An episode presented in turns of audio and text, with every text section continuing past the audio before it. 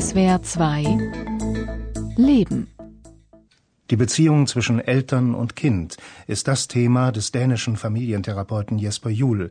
Er gibt auch in Deutschland sogenannte Elternseminare und Stefanie von Oppen hat an einem teilgenommen. Wenn es über Erziehung geht, dann reden wir immer in Gegensätze. Also es ist entweder autoritär oder frei. Und meiner Erfahrung nach, wir müssen nicht von Gegensätze gucken, wir müssen über Alternative reden. Für den dänischen Familientherapeuten Jesper Juhl gibt es in der Pädagogik keine immer gültigen und eindeutigen Antworten, kein Schwarz oder Weiß. Er betont, dass er kein Experte sei. Diese Bezeichnung mag er nicht. Sein Wissen über Eltern und Kinder beruht auf über 30 Jahren Erfahrungen und Beobachtungen bei der Arbeit mit Familien. Nach seinem Schulabschluss ist Jesper Juhl zunächst als Koch auf einem Schiff um die Welt gesegelt. Er hat als Zementbauer, als Tellerwäscher, als Barkeeper gearbeitet. Später nahm er ein Studium der Geschichte und Religion auf, um Lehrer zu werden. Nebenher arbeitete er damals in einer Einrichtung für schwer erziehbare Jugendliche. Und dann habe ich ganz schnell entdeckt, dass ohne Eltern geht's nicht. Also man muss irgendwie mit der ganzen Familie arbeiten. Aber damals hätte ja niemand über Familientherapie oder sowas gehört. Das war ganz, ganz, ganz neu. Mit der ganzen Familie zu arbeiten und mit ihr ihre Konflikte zu lösen, das wurde für Jesper Juhl zur Passion. Er absolvierte eine Ausbildung zum Familientherapeuten. 1979 gründete Jesper Juhl schließlich ein Ausbildungsinstitut für Familientherapie, das erste dieser Art in Dänemark. Inzwischen hat er sechs Bücher geschrieben. Sein erstes, das er vor zehn Jahren herausbrachte und das kürzlich wieder neu aufgelegt wurde, ist zu einer Art Klassiker geworden. Das kompetente Kind. Das alte sozusagen Entwicklungspsychologie hat ja Kinder als inkompetent betrachtet.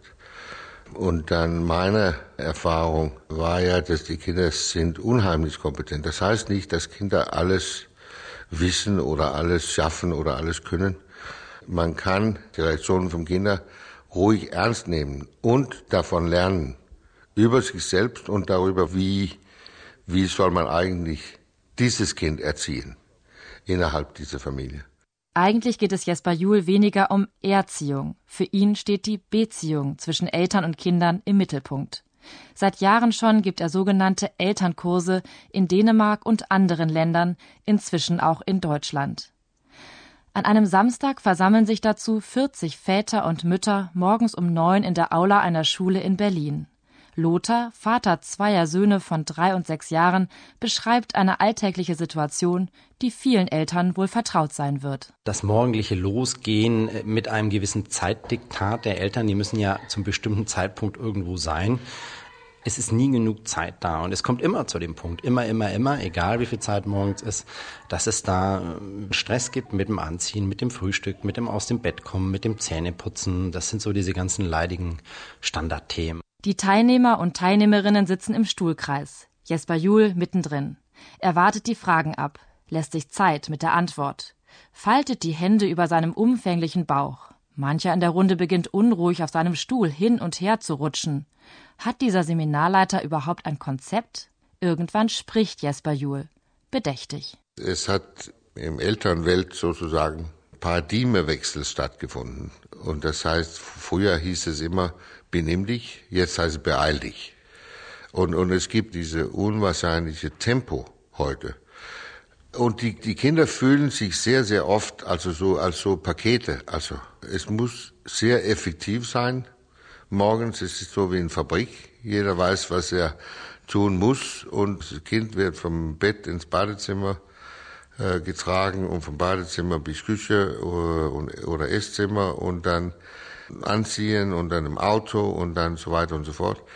Und niemand, auch nicht Erwachsene, lebt sehr gut damit. Jesper Juhl nimmt langsam einen Schluck aus seinem Kaffeebecher, schließt die Augen spricht wieder. Und mittlerweile haben wir dann gelernt, dass Kinder sind genau wie richtige Menschen.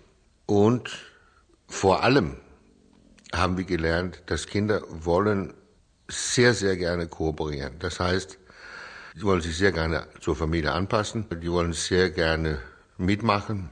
Und Kinder, jetzt reden wir über Kinder so von 0 bis 5, will eigentlich nicht anders als ihr Eltern glücklich machen. Für den Alltag mit Zeitdiktat gäbe es keine wirklich befriedigende Lösung, sagt Jesper Juhl. Zeitdruck passt nun mal nicht zum kindlichen Lebensgefühl. Zumindest aber gibt es Möglichkeiten, die Situation zu entschärfen. Es ist uns eigentlich unangenehm, um halb sechs aufzustehen. Aber wenn wir das machen, dann geht es uns alle viel besser. Oder man kann, wenn es nur manchmal ist, dann kann man mit den Kindern reden.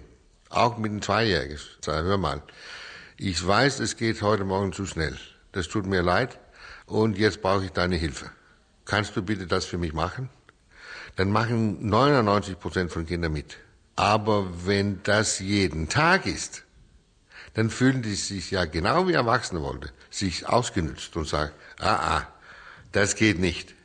Also ich kann helfen, aber ich mache nicht mit, so automatisch.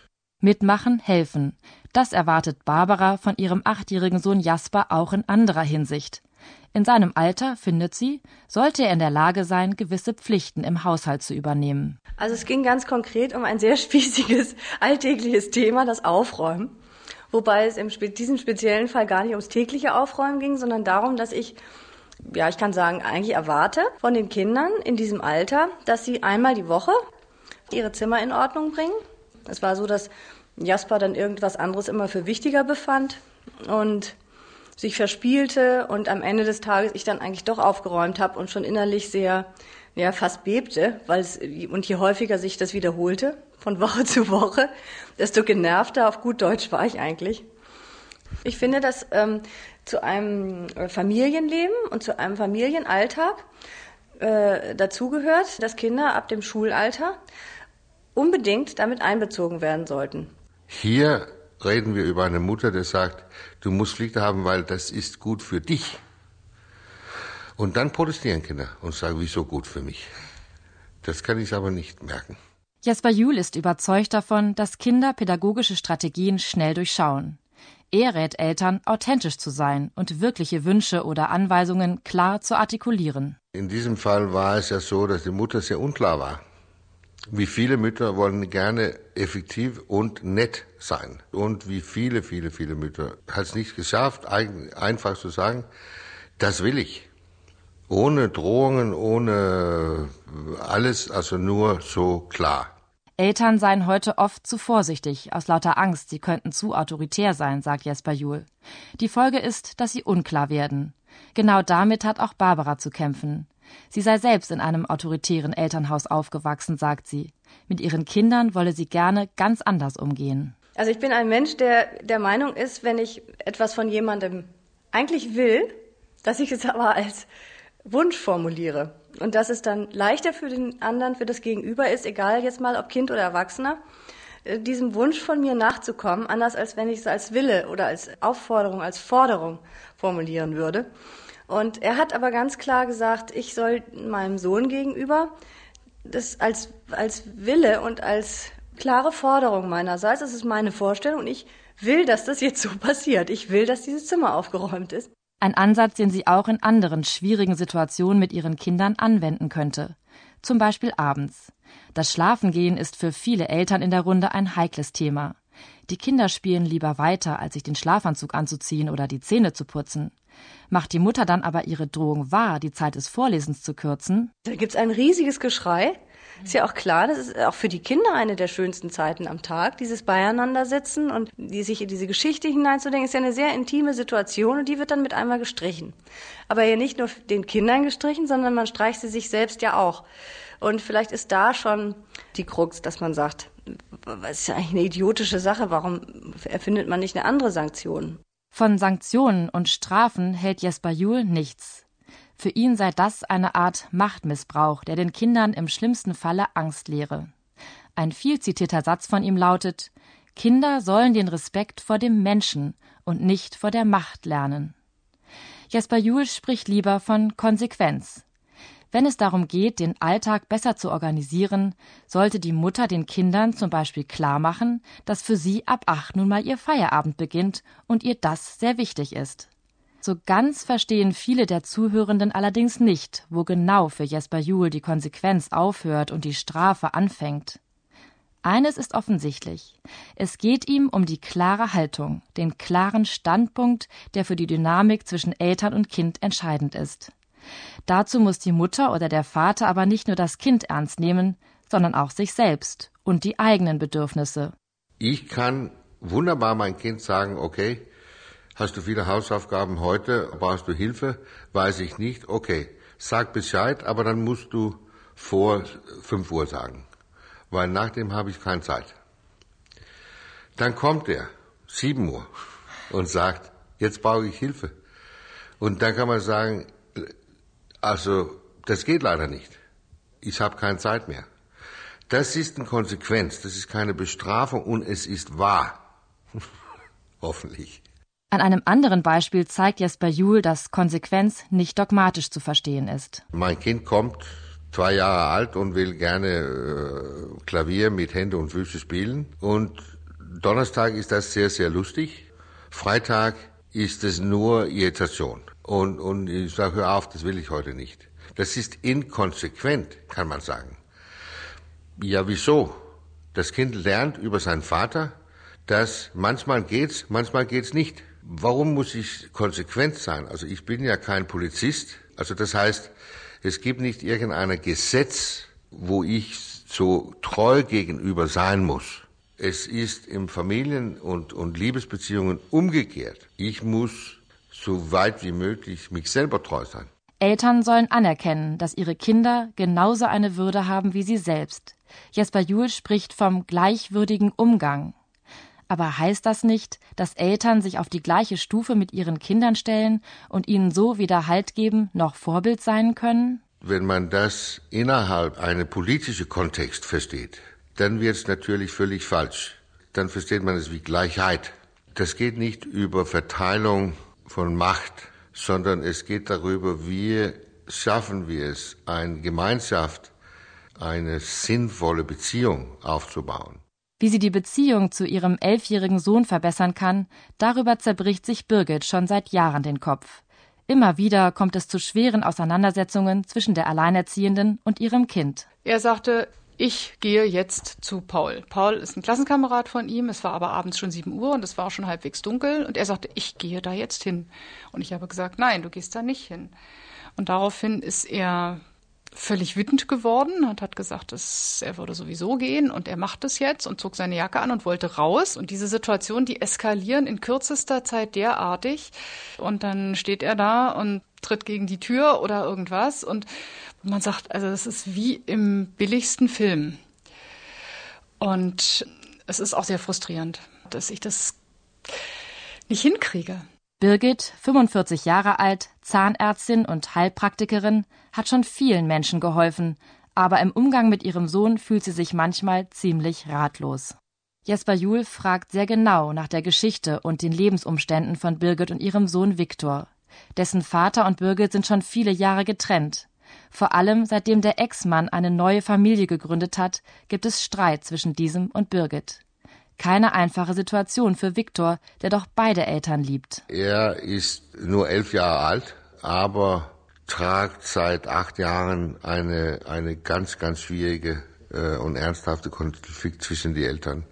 Er ist einfach zwischen die Eltern eingeklemmt und hat sich so, so viele Anstrengungen gemacht, um nicht zu zeigen, dass das unheimlich wehtut. Was er jetzt macht, ist, dass er kämpft für seine Selbstständigkeit. Er sagt eigentlich mit seinem Verhalten, ich bin zwar elf, aber man verlangt von mir, dass ich wie eine Erwachsene funktioniert.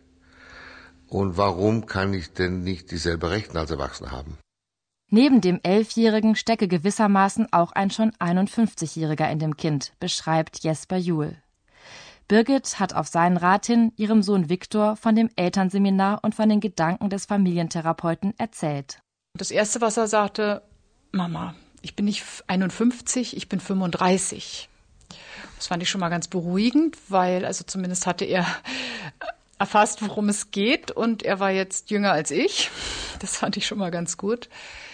Und Jesper hatte empfohlen, dass ich diesen anderen Du diesen Älteren, der sehr viel schon kann und der möglicherweise nicht als Kind angesprochen werden will, dass ich den kennenlerne und dass wir einen Katalog entwickeln. Also, dass Viktor sagt, was würde er, wenn er erwachsen wäre, ändern? Was sollte ich lassen? Was wäre hilfreich, damit man mit diesem anderen Du in Kontakt kommen kann?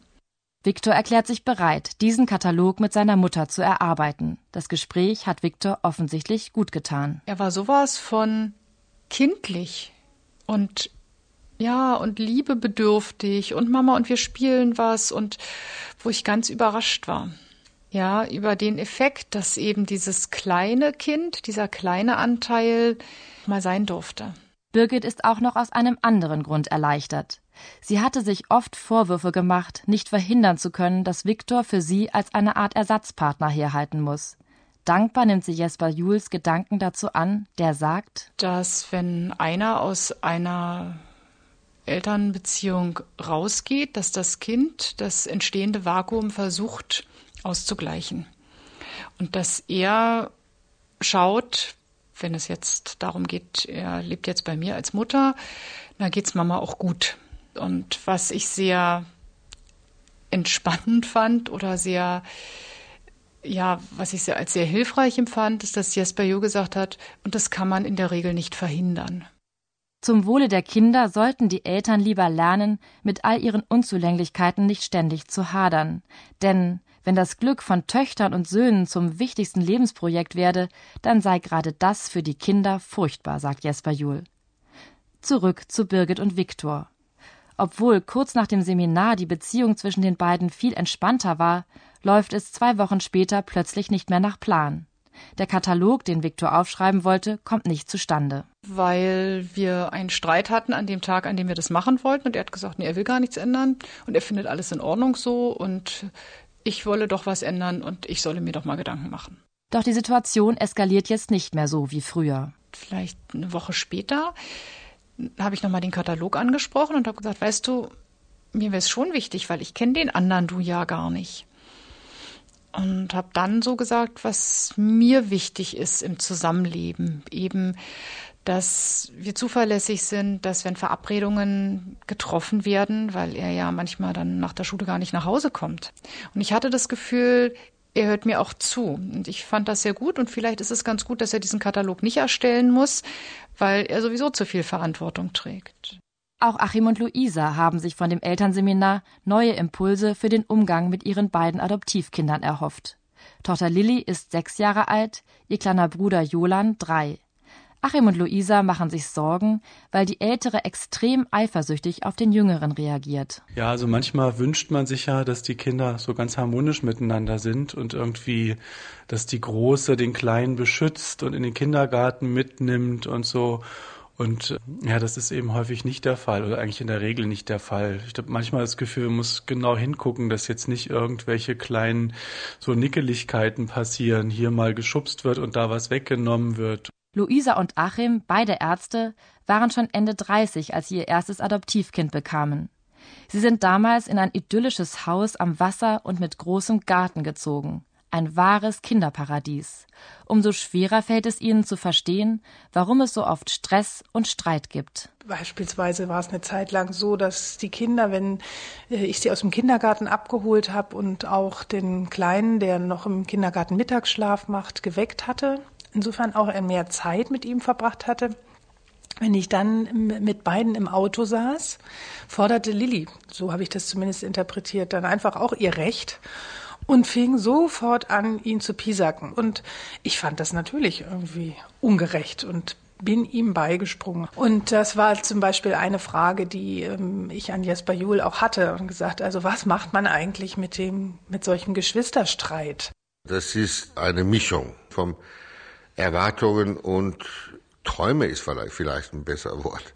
Also, die beiden Eltern haben, haben zwei Kinder adoptiert und hat wahrscheinlich davon geträumt, dass jetzt wollen die beiden eine so Geschwister, gute, enge, liebesvolles Geschwisterbeziehung aufbauen.